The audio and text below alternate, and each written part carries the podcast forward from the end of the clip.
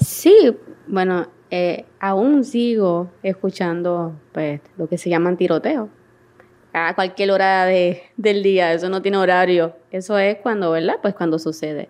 Pero sí, de más joven también era un poquito peor. Llamémosla Mariana. No es su nombre real, pues nos pidió que no lo usáramos. Vive en el barrio puertorriqueño de Sabana Seca, en un sector conocido como Los Bravos, que queda a media hora de la capital, San Juan. Es un barrio duro, controlado por los puntos donde se venden drogas, marihuana, cocaína, heroína y crack.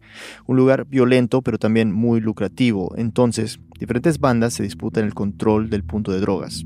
Hay enfrentamientos entre diferentes grupos, entre criminales y la policía. Hay persecuciones y disparos entre rivales, a veces a plena luz del día.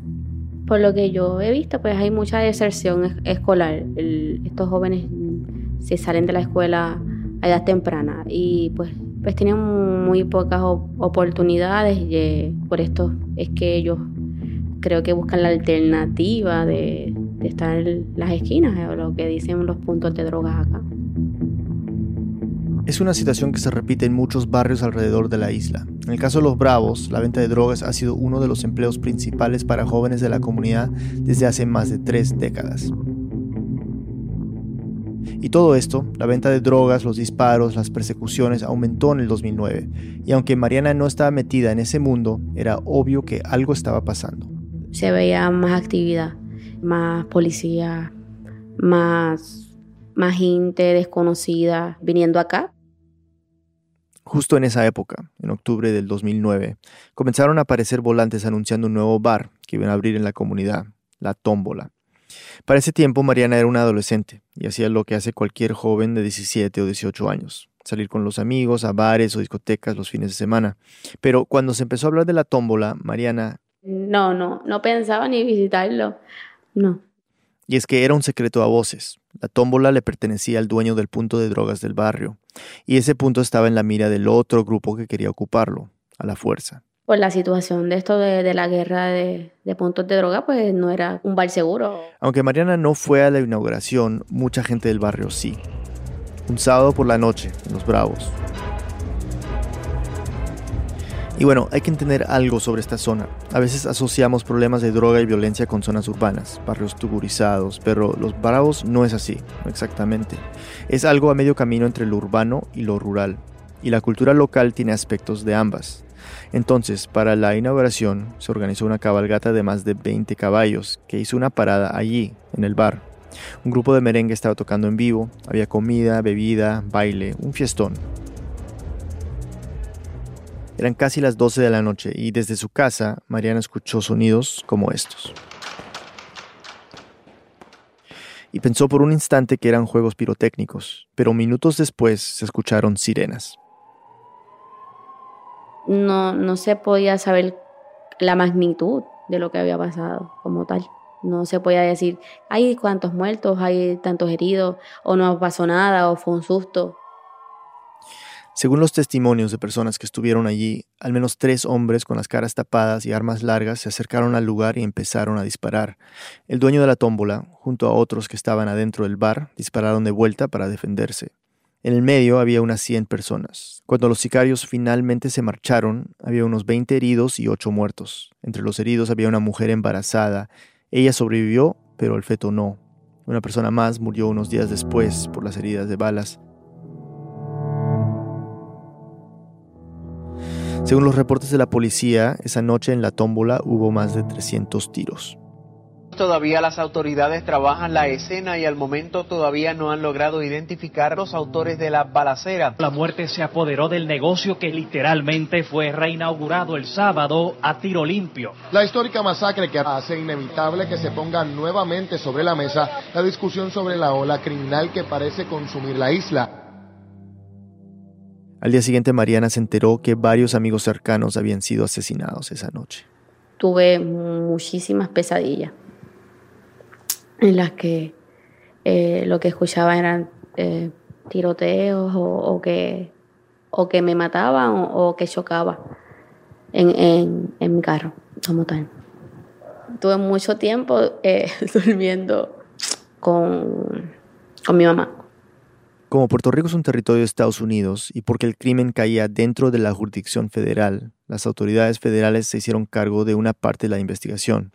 Unos dos meses después de la masacre, arrestaron a un sospechoso, Alexis Candelario. Los del barrio lo conocían bien porque había sido uno de los traficantes de drogas más conocidos del área. Las autoridades federales lo acusaban de haber planificado y cometido la masacre para tomar el punto de drogas de la manera más violenta posible. El caso dividió profundamente a la comunidad y al resto de Puerto Rico también, porque en el 2013 comenzó un proceso que puso la vida de Candelario en la balanza.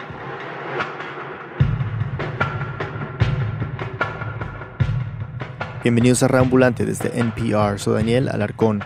Este crimen, la matanza de la tómbola, se convertiría en un juicio histórico en la isla. Y esa es la historia que vamos a contar hoy. Más tarde volveremos a Mariana, pero por ahora escucharemos de las personas que estuvieron a cargo de tomar una decisión complicadísima. Desde Puerto Rico, Luis Treyes nos trae la historia.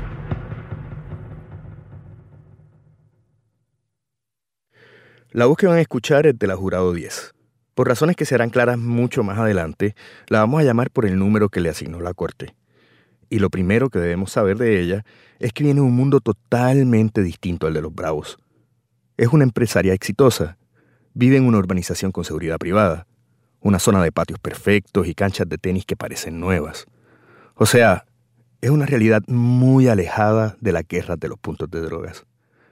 La Jurado 10 también cree fielmente en el sistema de justicia sobre todo en la idea de que todo acusado tiene derecho a ser juzgado por otros ciudadanos. Personalmente, siempre pensé que, que si te llaman, uno no debe ser espectador y criticar nada más al sistema, sino que tú debes poner tu granito de arena y si podía, pues ¿por qué no? Entonces no se molestó cuando recibió una carta del Tribunal Federal de Estados Unidos en Puerto Rico. Era el 2012 y la estaban reclutando para ser jurado. Pero primero tenía que contestar algunas preguntas. Si tú sabes inglés, eh, a qué te dedicas, preguntas básicas. Ella contestó que sí hablaba inglés. Y esto es clave, porque aunque Puerto Rico es una isla donde se habla español, todos los juicios de la Corte Federal son en inglés. Y al final la escogieron y le dieron un plazo de 30 días para que fuera parte de un jurado en un juicio federal. Ya lo hemos dicho, pero lo de federal es importante, porque Puerto Rico tiene un sistema de justicia local, con sus propias cortes y su propia constitución. Y esta distinción entre los tribunales puertorriqueños y la Corte Federal va a ser importante en esta historia.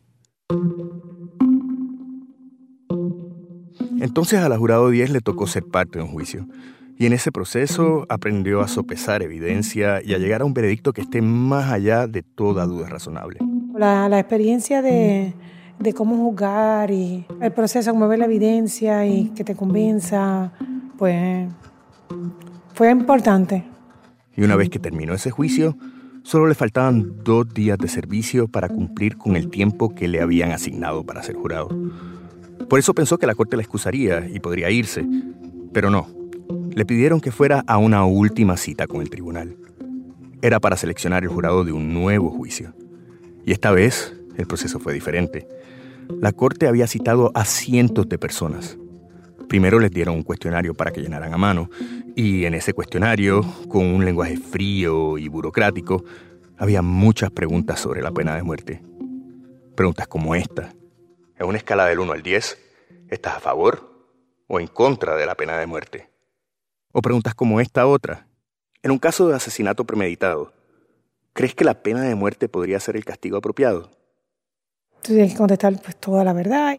En su cuestionario, la jurado 10 marcó 8 en la escala de estar a favor o en contra de la pena de muerte. Le pedí que me explicara por qué había contestado así, y me dijo... Creo que, digo, hay veces que la gente que no valora la vida no, no la merece. ¿Entiendes? Es decir, que estaba, está, mucho más propensa a aplicarla. Con esa respuesta pasó a la última ronda en el proceso de selección. Esta vez le tocó ser parte de una entrevista en vivo, en la sala de la corte, con el juez, un grupo de fiscales, que son los que llevan el caso a favor del gobierno, y un grupo de abogados que se dedican a defender al acusado. Y les sorprendió que durante esta entrevista cara a cara, ni los fiscales ni los abogados de defensa le preguntaran por un aspecto de su vida familiar que ella había puesto claramente por escrito. Porque yo tengo dos hermanos que están, eh, que se han, estado en droga, estuvieron en droga, eran, eran drogadictos, y, y uno de ellos estaba en la cárcel. No le preguntaron, pero sí la seleccionaron para ser jurado nuevamente. A mí me extrañó que fui elegida porque, por el sentido de la droga. Por la situación de sus hermanos. Y yo siempre lo dije, siempre lo decía y pues siempre me excusaban. Todavía no sabía qué tipo de juicio iba a ser, pero tenía la impresión de que se trataba de un caso de tráfico de drogas.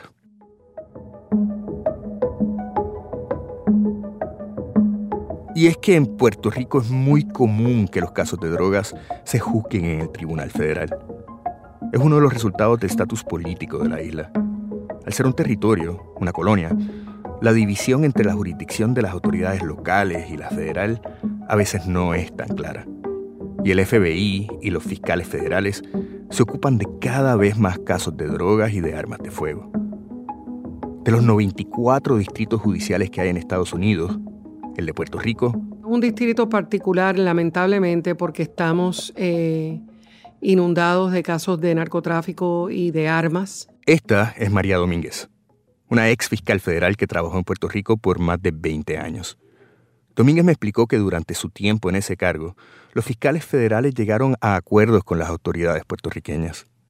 La oficina de la Fiscalía Federal en Puerto Rico eh, abordaba y aceptaba y procesaba muchos de estos casos que en otros distritos eran manejados por los locales. Y era precisamente para dedicarle los recursos federales a tratar de atajar ese problema. Era la guerra contra las drogas en Puerto Rico. Pero en vez de resolverlo, el problema se hizo mucho más grande. Para el 2008 había comenzado una ola criminal sin precedente. En el 2009 y el 2010, el récord de asesinatos en la isla estuvo a punto de romperse. En el 2011 se rompió por completo. Y las autoridades indican que más del 80% de esos asesinatos están ligados al tráfico de drogas. Las drogas se vinculan con las armas, las armas con la violencia, es una cadena lastimosa, pero sí, ciertamente sabemos que una gran parte de, los asesinatos de la violencia en esta isla están vinculados con el narcotráfico. Porque Puerto Rico no ayuda a ninguna que durante una época, eh, en esos años, el mundo eh, estaba revolcado, como decimos nosotros en Puerto Rico, no revolcado, revolcado. Este es Joe Loss, un abogado que fue el jefe de los defensores públicos en Puerto Rico durante los años 90 y la primera década de los 2000. Estos son los abogados que la Corte Federal le asigna a los acusados que no tienen dinero para pagar a un abogado privado. Y sí, Joe Loss no es un alias, ese es su verdadero nombre y, lo que estaba pasando eran unas cosas absurdas. O sea, yo recuerdo un caso que nosotros tuvimos en el cual le cortaron la cabeza a un cliente, a un acusado, a, una persona, y la usaron para jugar soccer. O sea, pateaban la cabeza del muerto. La jurado 10 también estaba alarmada por el alza en la criminalidad. Es que era imposible vivir en Puerto Rico en ese tiempo y no estarlo. Y la gente quería hacer algo. ¿qué hacemos? Porque esto nos está afectando a, todos. Y creo que eso abonó a que uno tuviera cierto coraje con la criminalidad, con el criminal, con, ¿sabes? Uno quiere proteger a la vida de uno y de los, hijos de uno. Y es que eran muchos casos, tantos que cuando se enteró de que sería jurado en el juicio de Alexis Candelario por los asesinatos en la tómbola, la jurado 10 ni siquiera recordaba de qué masacre se trataba. Tuve que haberla escuchado, pero una masacre más, realmente, porque pasaban. No es que esa no fue la única, ni la primera, ni, ni fue la última, así que... Fue solo al final del proceso de selección de jurado que se enteró de que sería un juicio de pena de muerte.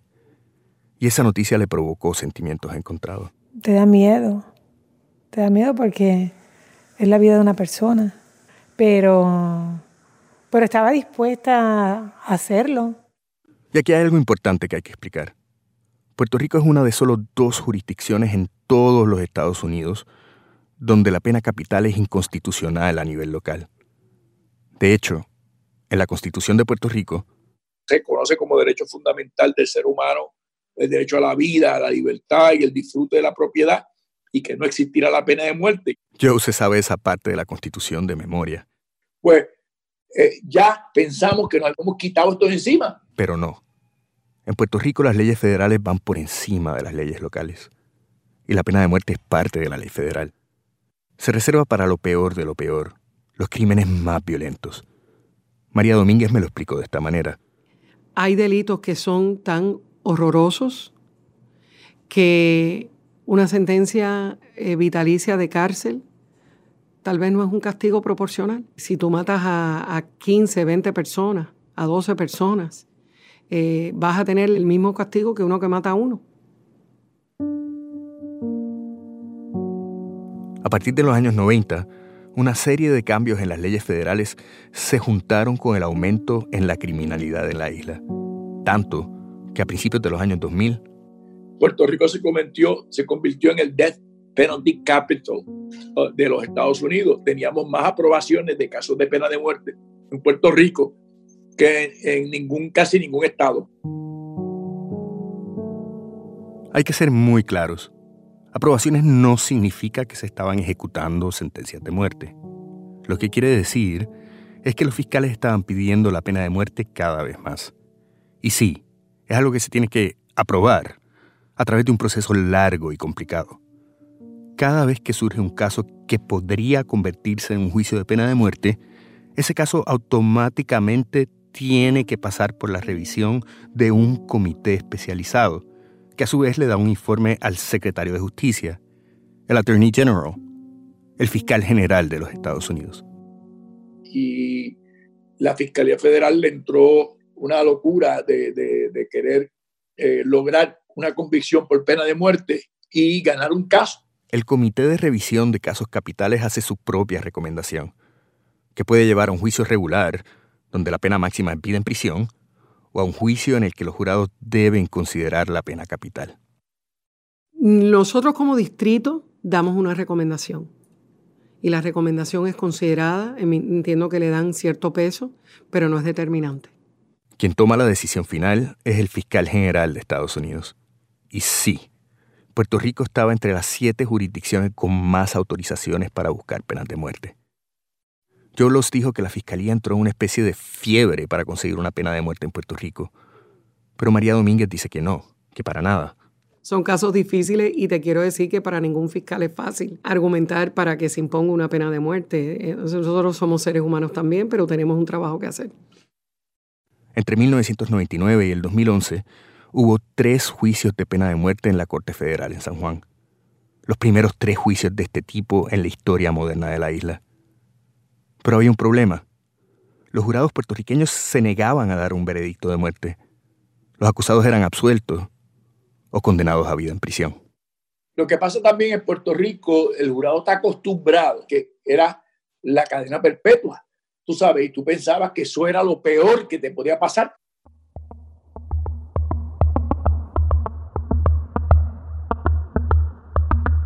En una isla religiosa y conservadora, los que hacían de jurados no estaban listos para imponer la pena capital. Pero los fiscales federales no dejaron de intentarlo. Comenzando a finales del 2012, se presentaron cuatro juicios seguidos de pena de muerte, todos en el espacio de un año. Y solo para contrastar, durante ese mismo tiempo, solo hubo cinco juicios de pena de muerte en el resto de los Estados Unidos. Y de todos los casos que se estaban juzgando en Puerto Rico, había uno al que la Fiscalía Federal parecía estar apostándole más que a los otros. Por medio del Departamento de Justicia se estaba tratando de lograr que se certificara y se condenara a la muerte a alguien. Este es Maite Bayolo, una defensora pública que formó parte del equipo de defensa en el caso de la tómbola. Y a ese alguien querían que fuera Alexis Candelario Santana. Esta era la lógica. La masacre de la tómbola había sido tan terrible que ese sería el caso que finalmente llevaría a un jurado puertorriqueño a sentenciar a alguien a muerte. María Domínguez fue asignada como una de las fiscales y ella también pensaba que este podría ser el juicio que cambiaría las cosas. En su caso, eh, tal vez de todos los casos que se han visto en Puerto Rico, era el caso donde mayormente se justificaba la imposición de la, la pena más severa, que es la pena capital. El juicio comenzó en febrero de 2013. Alexis Candelario enfrentaba 51 cargos. Básicamente, el Estado lo acusaba de ser el líder de una empresa criminal de tráfico de drogas. Lo que le abría la puerta a la pena de muerte eran los asesinatos cometidos como parte de esa empresa criminal. Los nueve asesinatos de la tómbola. Era como la teoría del Estado era la venganza, porque le quitaron el punto y él quería volver y recuperar el punto. Esa era la teoría del Estado. Para entender la masacre de la tómbola, primero hay que entender que Alexis Candelario fue dueño del punto en el sector de los Bravos por más de una década, hasta el 2003, cuando enfrentó un juicio en una corte local de Puerto Rico. Como era un caso local, no se exponía a la pena de muerte. Y en ese juicio del 2003, Alexis Candelario llegó a un acuerdo con los fiscales locales para aceptar la culpabilidad de 12 asesinatos. 12. A cambio de una sentencia reducida de 12 años. O sea, un año de cárcel por cada asesinato. Una vez que empezó a cumplir su condena, la sentencia de Candelario se redujo aún más por buena conducta. Luego de cumplir seis años, Candelario volvió a salir de prisión. Parece increíble. Por eso le pregunté a María Domínguez si cumplir seis años de cárcel por 12 asesinatos es algo normal.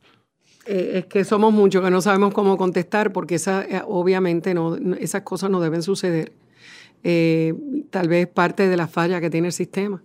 Ella estaba tan extrañada como yo. Y pues no, no puedo juzgar por qué se tomaron esas decisiones porque no, fui, no formé parte de ese proceso, pero sí ciertamente es algo que es un poco chocante para uno. Durante el nuevo juicio en la Corte Federal, los fiscales argumentaron que lo primero que Candelario hizo al salir fue regresar a su barrio para retomar el punto. Y el resultado fueron las nueve muertes y los 20 heridos de la masacre. Se proyectaron en sala constantemente por medio del proyector, se mostraban los cuerpos eh, constantemente. Y hay que recordar que una de las fotos que se mostraba regularmente era la del cadáver de un feto de ocho meses. Una vez que empezó el juicio, se le asignó un número a cada uno de los doce jurados para proteger sus identidades, y los fiscales rápidamente presentaron una imagen de Alexis Candelario como un genio criminal. Otra vez, aquí la jurado 10. Presentaban evidencia de, de mayormente de asesinatos. Están preparando que, que el tipo es un monstruo. Hubo días en que la jurado 10 salía totalmente agotada del juicio. Cuando llegaba a su casa, le contaba a su esposo. Te juro que lo mataría. Ese tipo es un monstruo. ¿Entiendes? De verdad, como, ¿sabes? ¿Cómo puede? Pero otros días, pues venía callada, como con reflexión, venía reflexionando. Fue un proceso intenso. Los 12 jurados tenían que analizar evidencia muy difícil de digerir. Reportes del impacto de las balas en los muertos y los heridos. Testigos que hablaban de familiares y amigos que habían perdido. O del horror que vivieron esa noche en la tómbola. Cada mañana, los jurados se reunían en un pequeño salón al lado de la sala grande del juicio. Y poco a poco, la jurado 10 fue conociendo al resto de los jurados. Había una que, Trabajaba en, la Autoridad de Energía Eléctrica. Uno otro era vendedor. Uno tenía un negocio de hacer tatuajes. Había una trabajadora social. Me parece que había una maestra retirada. Eh, una señora mayor de como era ama de casa. Em, había un estudiante. Siete mujeres y cinco hombres. Universitarios y jubilados. Asalariados y emprendedores desde el dueño de un pequeño negocio hasta la jurado 10, que trabaja en una empresa que maneja millones de dólares. Era una mezcla bastante diversa. Y aunque el trabajo que les tocaba era pesado y hasta macabro, un sentido de camaradería fue surgiendo entre ellos. Y pues todos los días nos, dividíamos quién iba a traer pan, jamón, queso, hacíamos un desayuno entre nosotros. Y hasta el juez a veces pasaba y saludaba y podía tomarse un cafecito rapidito y se lo llevaba.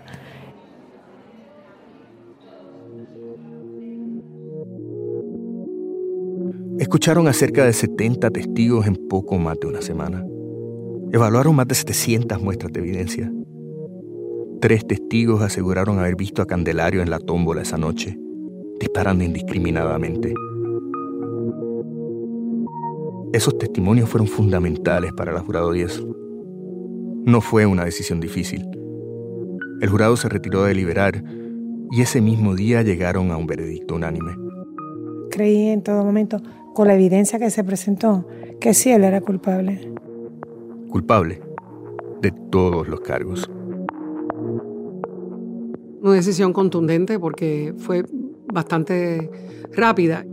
Y si esto hubiera sido un juicio como cualquier otro, ahí mismo se hubiera acabado. Pero los juicios de pena de muerte son distintos. Tienen dos partes.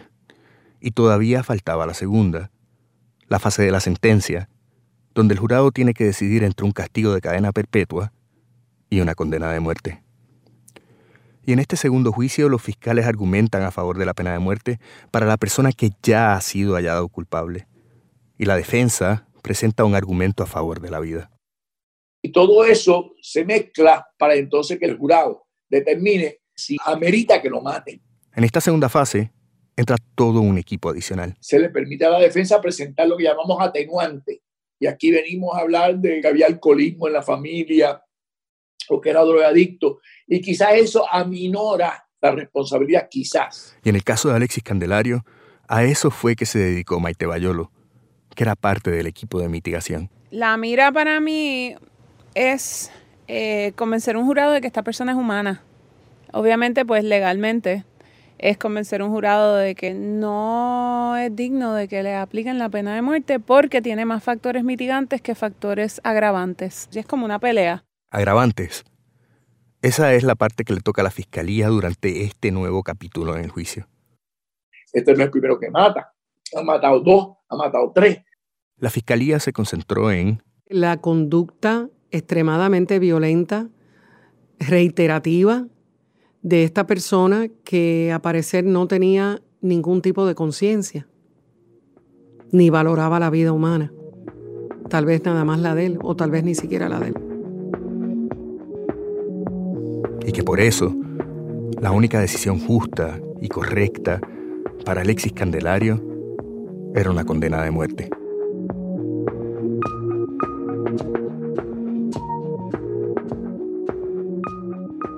Cuando volvamos, el jurado tiene que decidir si Alexis Candelario será el primer condenado a muerte en la historia moderna de Puerto Rico.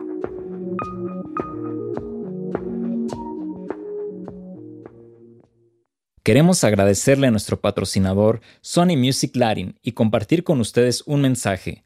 Sony Music Latin presenta a Aile, la cantautora puertorriqueña ganadora del premio Grammy, conocida por su trabajo junto a Calle 13. Su álbum debut, Inevitable, ganó el premio a Mejor Álbum de Rock, Urbano o Alternativo Latino en la sexagésima entrega anual de los Grammys, así como una nominación como Mejor Artista Nuevo. Su nuevo sencillo y video titulado Odio ya está disponible en todas las plataformas de música. Este podcast de NPR y el siguiente mensaje son patrocinados por Sleep Number. Sleep Number te ofrece camas que se adaptan en ambos lados a tu posición ideal sus nuevas camas son tan inteligentes que automáticamente se ajustan para mantenerte a ti y a tu pareja cómodos durante toda la noche. Averigua por qué 9 de cada 10 de los que usan Sleep Number lo recomiendan. Visita sleepnumber.com para encontrar una tienda cerca de ti. Si siguen la política en Estados Unidos como yo, asumo que andan mareados, tratando de entender qué pasó con este tuit o ese escándalo, las elecciones que vienen, etc. No es nada fácil. Les ofrezco una solución, el NPR Politics Podcast, una conversación inteligente que va más allá de los titulares, en NPR One o donde escuchen sus podcasts. Hola, soy María Hinojosa, del programa Latino USA en NPR. ¿Qué les parece? Hay casi 60 millones de latinos y latinas en los Estados Unidos nosotros documentamos esas historias y esas experiencias cada semana. Encuéntranos en NPR One o en donde escuchas tus podcasts. Estamos de vuelta en Reambulante, soy Daniel Alarcón. Antes de la pausa, la jurado 10 y sus colegas entraban a la segunda fase del juicio de Alexis Candelario. Eran apenas 10 días después de que habían acordado de manera unánime que Candelario era culpable de la matanza de la tómbola. Luis Treyes nos sigue contando. Para esta segunda fase, trajeron familiares de la, de las víctimas como la del bebé. Y ahí pues eh, fue un juicio corto. No duró yo creo que casi dos semanas o menos. La fiscalía trajo a varias personas afectadas por los crímenes de Alexis. Eran testimonios desgarradores, de vidas destrozadas. María Domínguez recuerda a una testigo que vino a hablar de la noche en la que mataron a su hija en la tómbola. Y ella expresó eh, que a la hora que la hija murió, ella sintió que le sacaron el corazón, que le agarraron el corazón en el pecho y se despertó y rápido llamó a su hija y no la consiguió. Y después supimos, ¿verdad?, que fue aproximadamente esa hora que la hija le dispararon en la cabeza y murió.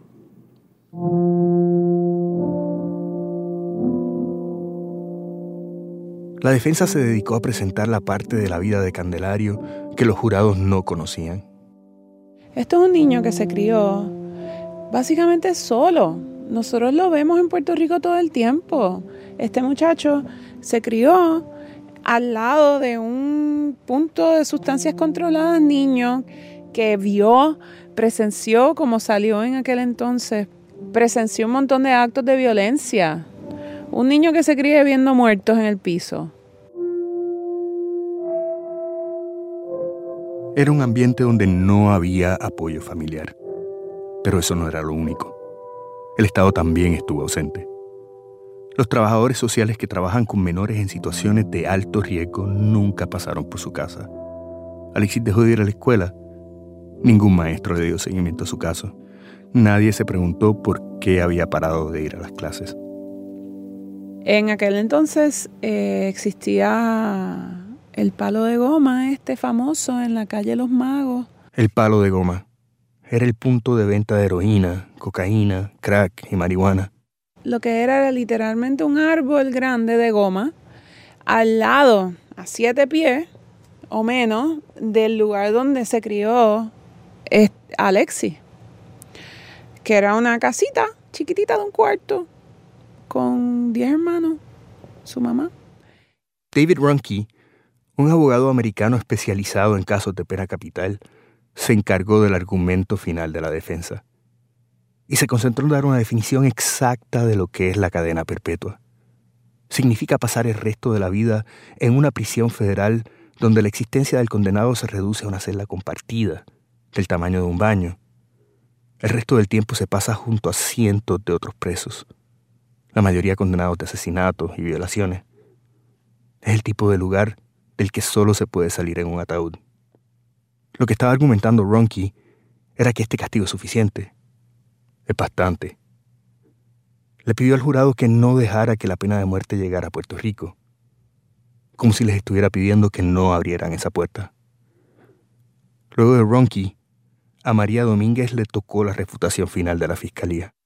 Pues mi trabajo era hacerle entender a ese jurado de que la pena capital era el único castigo proporcional y adecuado para toda la conducta que se le imputaba a Alexis Candelario. Entonces, pues esa respuesta eh, se dirigía a eso, ¿verdad? De que ya esa nube de muerte había visitado la isla en la forma de Alexis Candelario.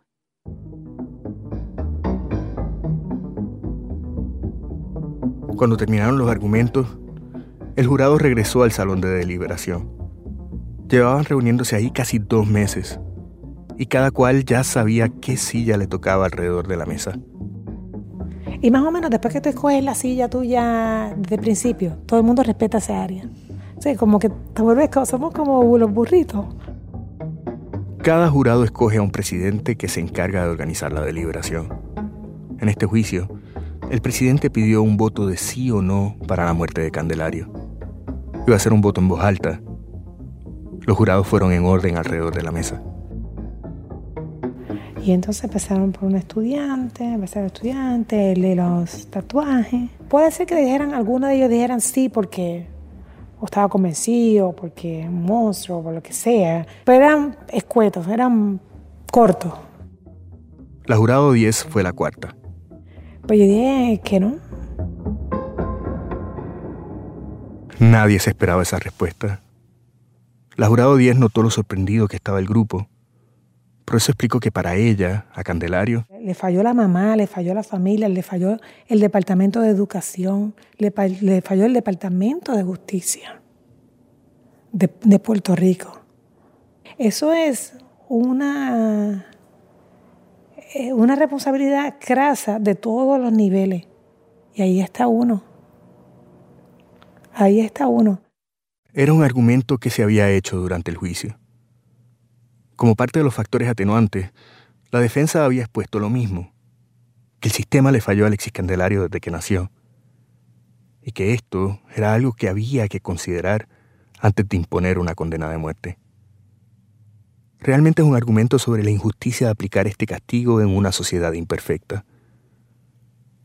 Los abogados defensores suelen decir que no hay gente rica condenada a muerte, y en eso tienen un punto. Se trata de una pena que se le aplica abrumadoramente a los pobres. Hay que recordar que este no es un argumento para exonerar a la persona que ya ha sido hallada culpable, o de quitarle la responsabilidad por las muertes y las vidas que ha destrozado para siempre. Pero en un sistema imperfecto, ¿realmente es justo aplicarle la pena máxima a alguien que creció con las carencias que sufrió Alexis Candelario? Es una pregunta que cada jurado debate con su propia conciencia. Y aunque fue sorprendente hasta para ella misma, la jurado 10 llegó a la conclusión de que Candelario no merecía la muerte. Y mientras haya imperfección y, mientras una cadena de, entes fallen, nunca debe llegar ese, a ese veredicto. ¿Entiendes? Tiene que ser un estado perfecto.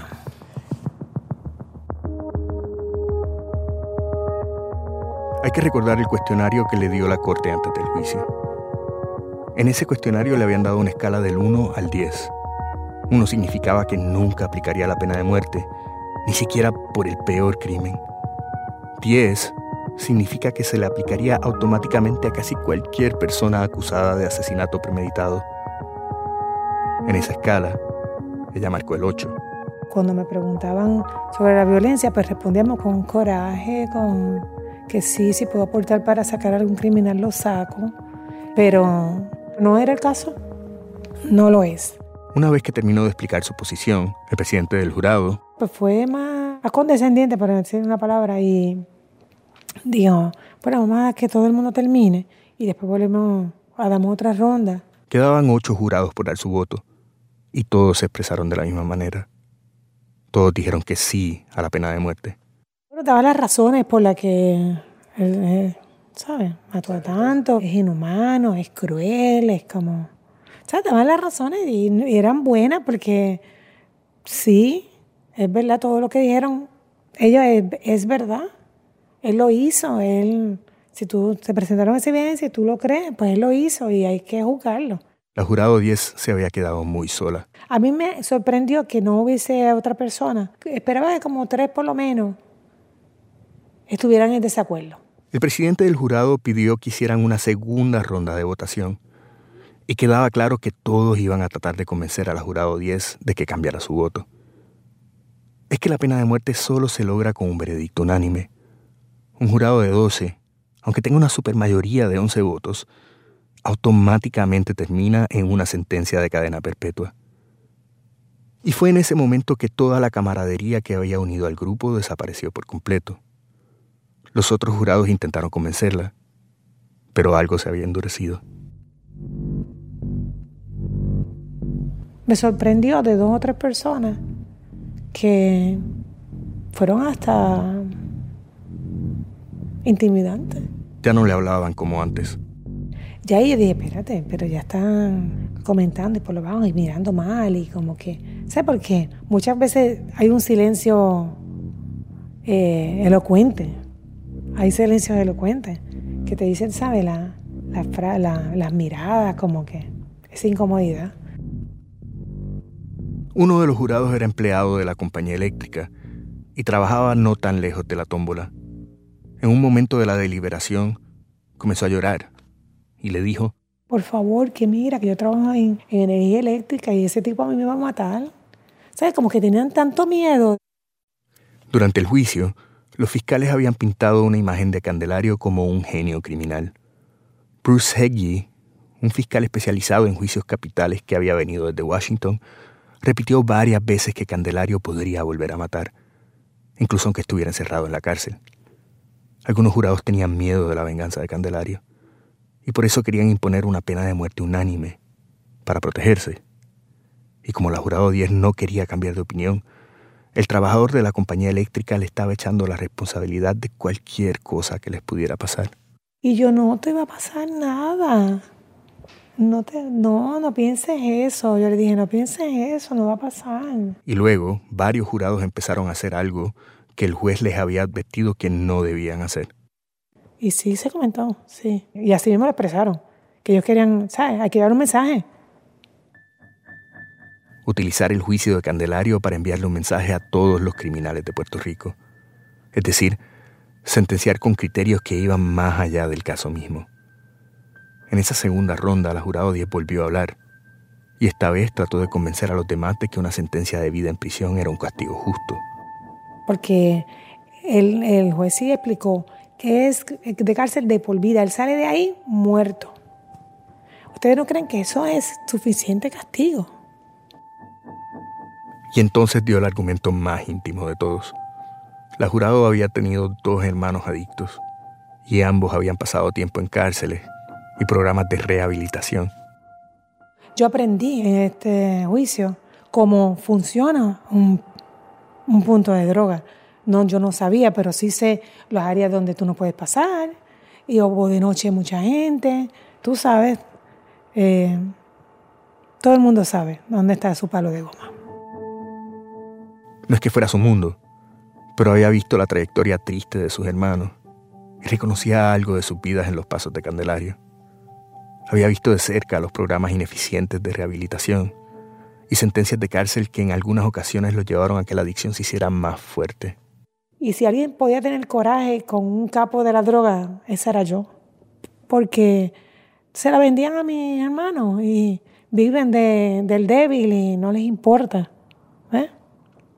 Y se lucran de eso. Los argumentos de la jurado 10 en contra de la pena de muerte no se escuchan mucho en Puerto Rico. Por lo general, la gente que está en contra es por motivos religiosos, pero en el caso suyo, era por experiencia personal. Yo no pertenezco a ninguna religión. Sí, estuvieron ahí mis valores y mis principios. Estuvieron ahí, pero no, no el sentido religioso.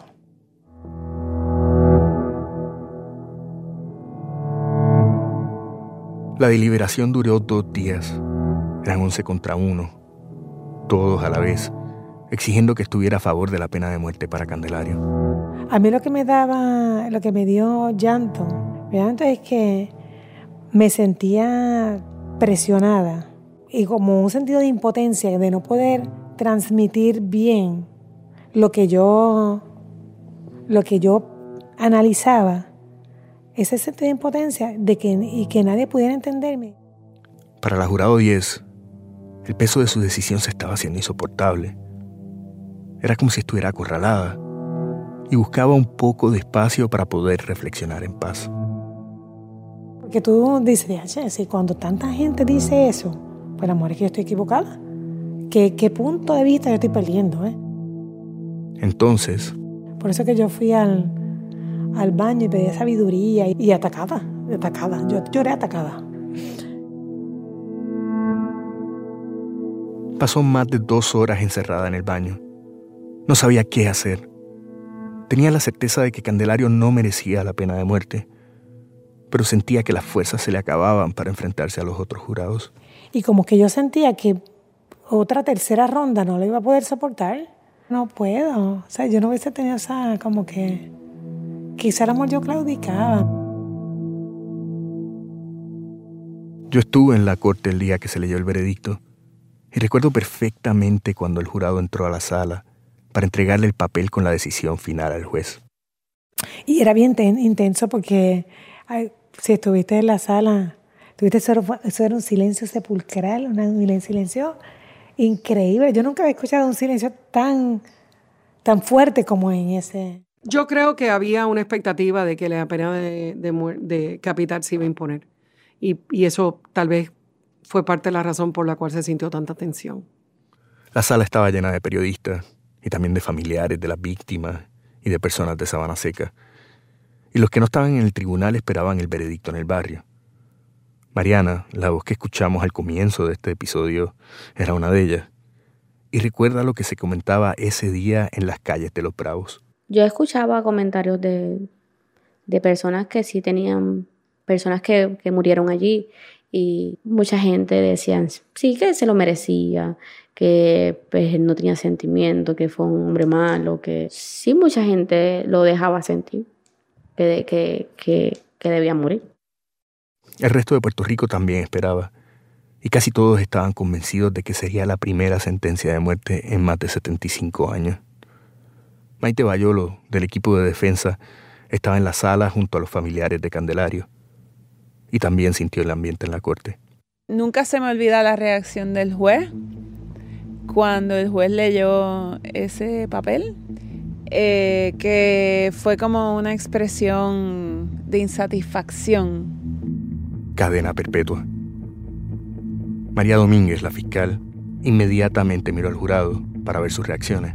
Era obvio para mí que estaban molestos, algunos estaban dando puños eh, y por sus expresiones, eh, yo me, me, di cuenta, ¿verdad?, que había muchos jurados molestos con la decisión. Le pregunté a Maite Bayolo qué sintió cuando se leyó el veredicto. Alivio, me alegro.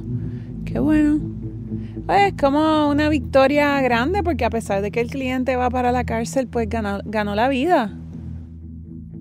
Candelario se había salvado y en el proceso también se evitó la primera condena de muerte impuesta por una corte federal en Puerto Rico. El juez le dio las gracias al jurado y finalmente los liberó de su compromiso con la corte. Para evitar la atención de los medios y proteger su seguridad, los jurados en juicios de pena de muerte estacionan sus carros en un estacionamiento secreto, que queda fuera del área del tribunal.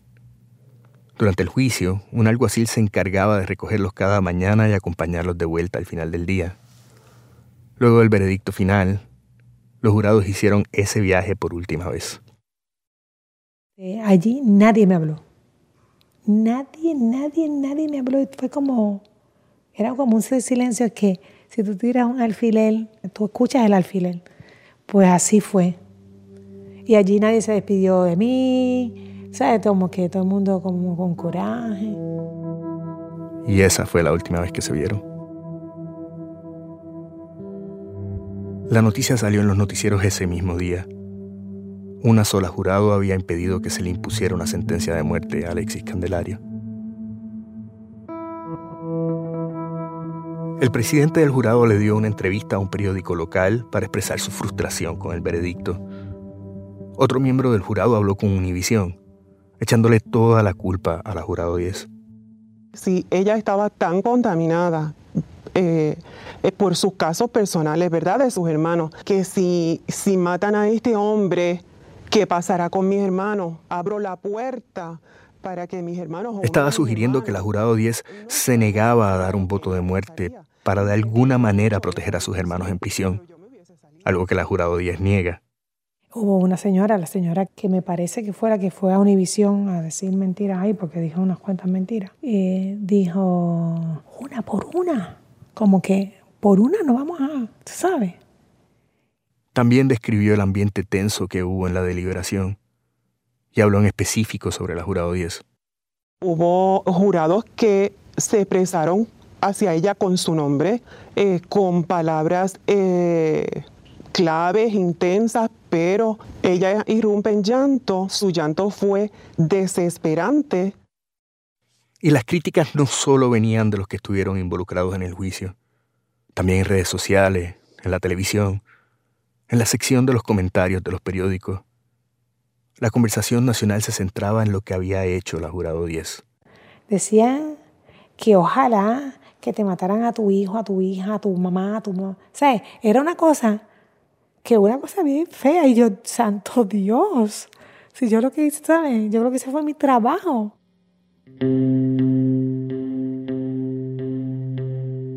El veredicto de la opinión pública fue contundente. La jurado 10 había sido débil, incapaz. Su inhabilidad de votar por la pena capital atrasaba los esfuerzos para combatir el crimen en Puerto Rico. Es imposible medir el impacto que un solo juicio puede tener, pero me parece poco probable que este caso haya tenido un efecto alentador para los criminales de Puerto Rico. La decisión de la jurado 10 sí tuvo una secuela inesperada en otras esferas. En julio del 2013, unos tres meses después de que terminara el juicio, el Attorney General de aquel entonces, Eric Holder, expresó que solo los casos más graves serían aprobados para proceder como juicios de pena de muerte en Puerto Rico. Después de siete intentos en 14 años, no lo habían logrado. Y el sentimiento general era que si no lo habían logrado con el caso de Candelario, jamás lo lograrían. Para Maite Bayolo, con este caso, las posturas de pena de muerte cambiaron. Cambió la postura de, de certificación. Yo sé que cambió y cesó en Puerto Rico. Efectivamente, después de ese año no hubo otro juicio de pena de muerte en la Corte Federal de San Juan.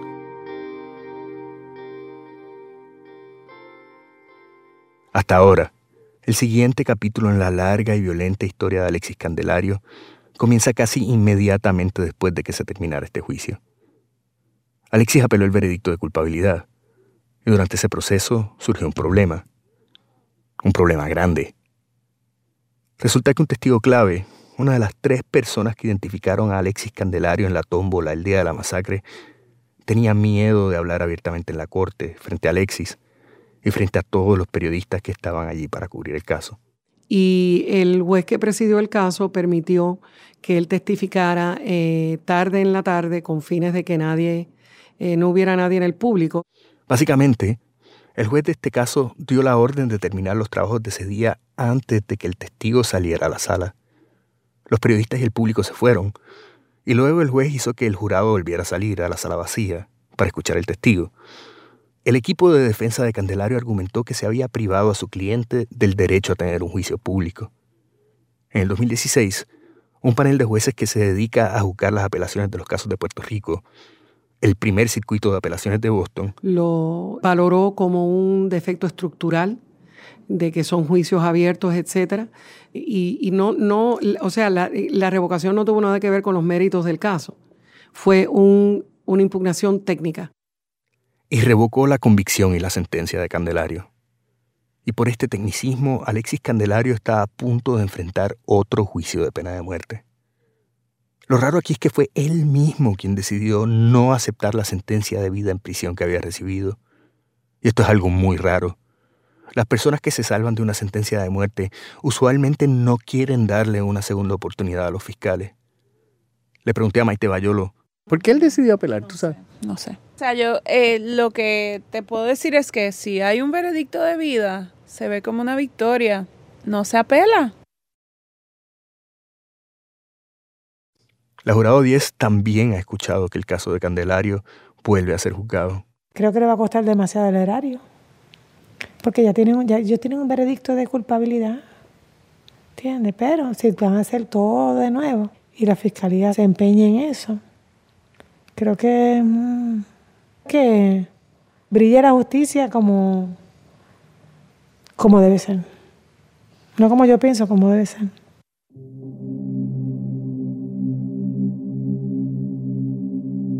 A pesar del error del juez, Candelario pudo haber aceptado el resultado original.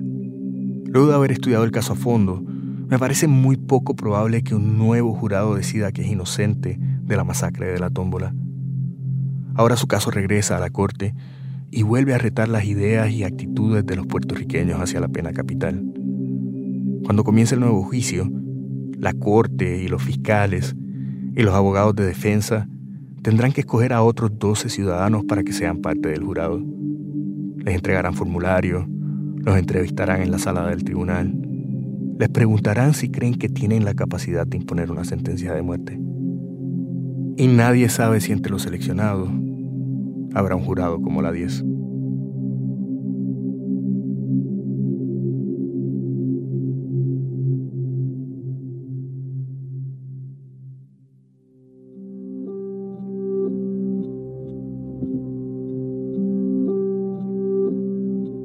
El nuevo juicio de Alexis Candelario está programado para comenzar en el 2019. Luis Trace es Night Wallace Fellow en la Universidad de Michigan, Una parte de ese reportaje se hizo posible gracias al apoyo del Soros Justice Fellowship. Esta historia fue editada por Camila Segura y por mí. La música y el diseño sonido son de Andrés Aspiri. Andrea López Cruzado hizo el fact-checking. Agradecemos la ayuda de Víctor Román, exdirector de la Coalición Puertorriqueña contra la Pena de Muerte, la jueza Aida Delgado del Tribunal Federal del Distrito de Puerto Rico y a Carla Minet, directora del Centro de Periodismo Investigativo de Puerto Rico. El resto del equipo de Radio Ambulante incluye a Jorge Caraballo, Patrick Mosley, Ana Prieto, Barbara Sawhill, Laura Rojas Aponte, David Trujillo, Elsa Liliana Ulloa, Silvia Viñas y Luis Fernando Vargas. Nuestras pasantes son Liseta Arevalo y Victoria Estrada. Carolina Guerrero es la CEO. Todos los viernes mandamos un correo en el que nuestro equipo recomienda películas, música, series, libros y podcasts que nos inspiran. Tiene enlaces buenísimos para que disfrutes durante el fin de semana. Puedes suscribirte en nuestra página web ingresando a radioambulante.org slash correo. Repito, radioambulante.org slash correo. Ojo, si usas Gmail, revisa tu carpeta de promociones y arrastra nuestro correo a la carpeta principal para que no te lo pierdas. Radio se produce y se mezcla en el programa Hindenburg Pro. Ambulante cuenta las historias de América Latina. Soy Daniel Alarcón. Gracias por escuchar.